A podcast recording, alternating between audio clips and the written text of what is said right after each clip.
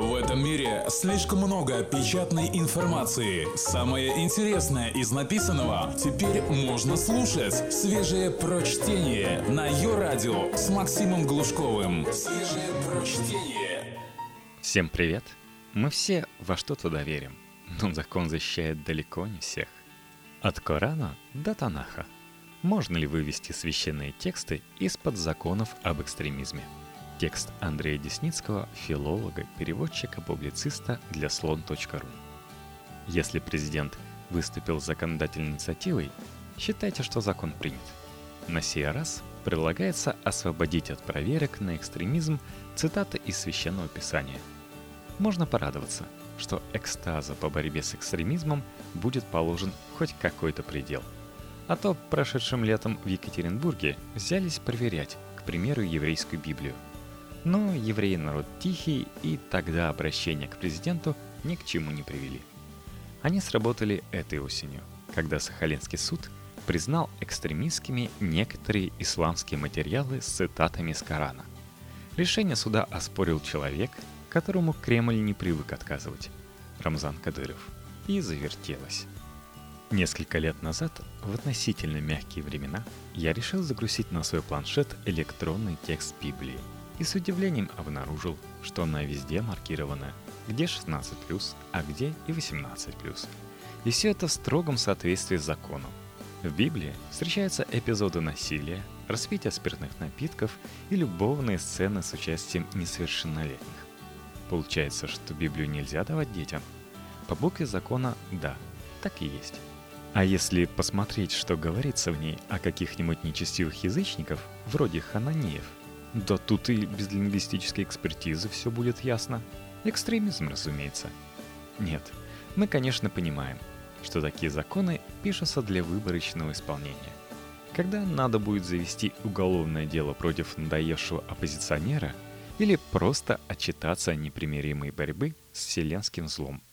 Под экстремизм подведут и курочку рябу, сеющую зерна ненависти к социальной группе дед и баба – и призывающие уничтожить их особо ценное имущество в виде золотых яиц. Зато призывы двинуть танковые колонны на столицу одной соседней страны, которых мы наслушались за последние полтора года, это будет смелая гражданская позиция, которую в нашей демократической стране можно только уважать и всячески поддерживать. Не случайно ведь в Екатеринбурге ополчились тогда именно на еврейский тонах – можно было и на христианский Ветхий Завет, ведь это одно и то же. А вскоре на исламские тексты, цитирующие Коран. Законодательство на этот счет высказывается противоречиво.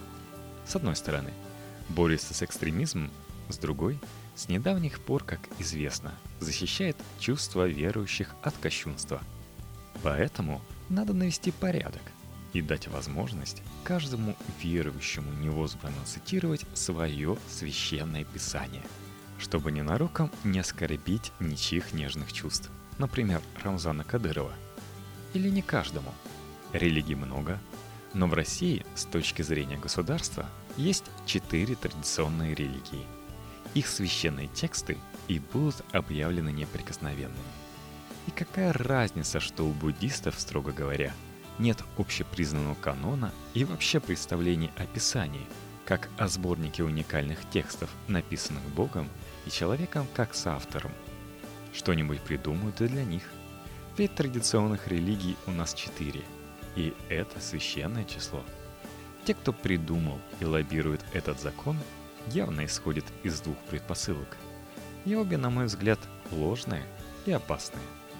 Первая заключается в том, что государство может и должно контролировать все тексты, читаемые на его территории, на предмет их соответствия некоторым стандартам.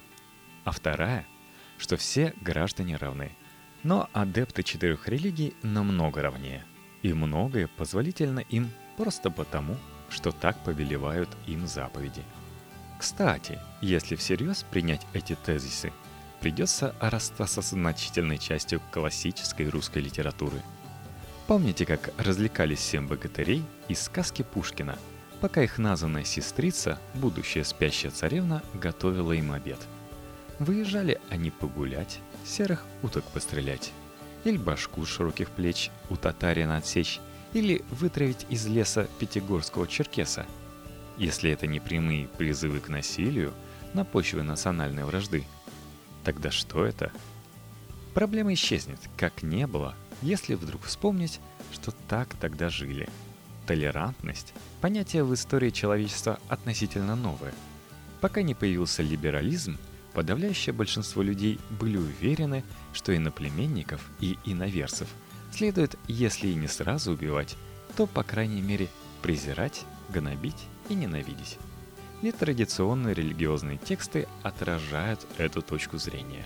Как отражают представления о плоской земле, накрытой небесным куполом, по которому движется Солнце и Луна. Но не за это, как говорится, мы их сегодня ценим.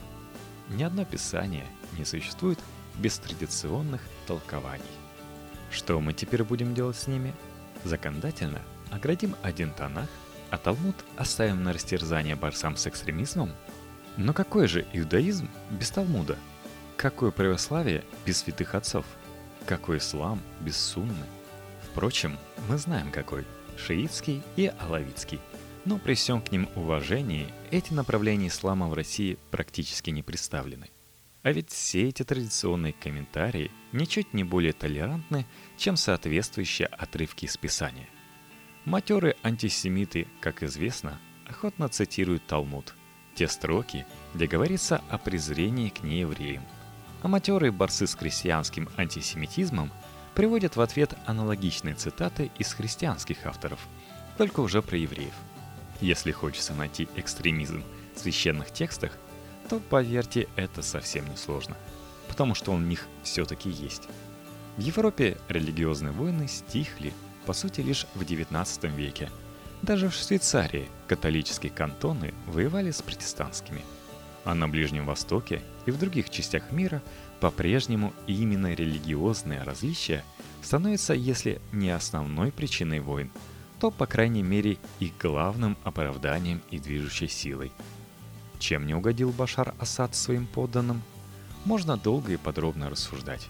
Но достаточно будет сказать, что он алавит, а среди его подданных много суннитов, для которых алавиты хуже язычников. А для иранских шиитов, напротив, они едва ли не родные братья именно потому, что враги суннитам. И все становится ясно. Любая религиозная традиция изобилует текстами – которые подобную вражду оправдывают и подогревают. Можно попытаться их запретить, но религия плохо поддается грубым запретам и ограничениям. Можно попытаться законодательно отделить зерна от плевел, а толерантное писание от экстремистских комментариев. Но эти попытки свидетельствуют лишь о полном непонимании того, как устроена человеческая культура и в особенности религия, и потому обречены на провал. Более того, Этим законом, подозревая, воспользуются не мирные раввины Екатеринбурга, по субботам изучающие Танах с пока еще не запрещенными комментариями Раши, а как раз настоящие экстремисты. Надо напоминать, что пишут на своих знаменах исламские террористы, исключительно цитаты из Писания. Цитата нуждается в истолковании, как закон в правоприменительной практике. Попытки регулировать жизнь текстов уже проживших в этом мире века и тысячелетия, бесплодны и опасны. Значит ли это, что никакой текст в принципе нельзя запрещать? Вероятно, нет. Если речь идет о призывах к насилию в отношении конкретных людей. Похищайте курочек, убивайте дедов и бабок, разбивайте все золотые яйца. Это повод для обращения в прокуратуру. А все остальное – повод для вдумчивого разговора. Например, о том, как читать Писание в сегодняшнем мире, где есть ядерное оружие и свежа память о двух мировых войнах? Ссылкой на традиционность и священность тут не отделаешься.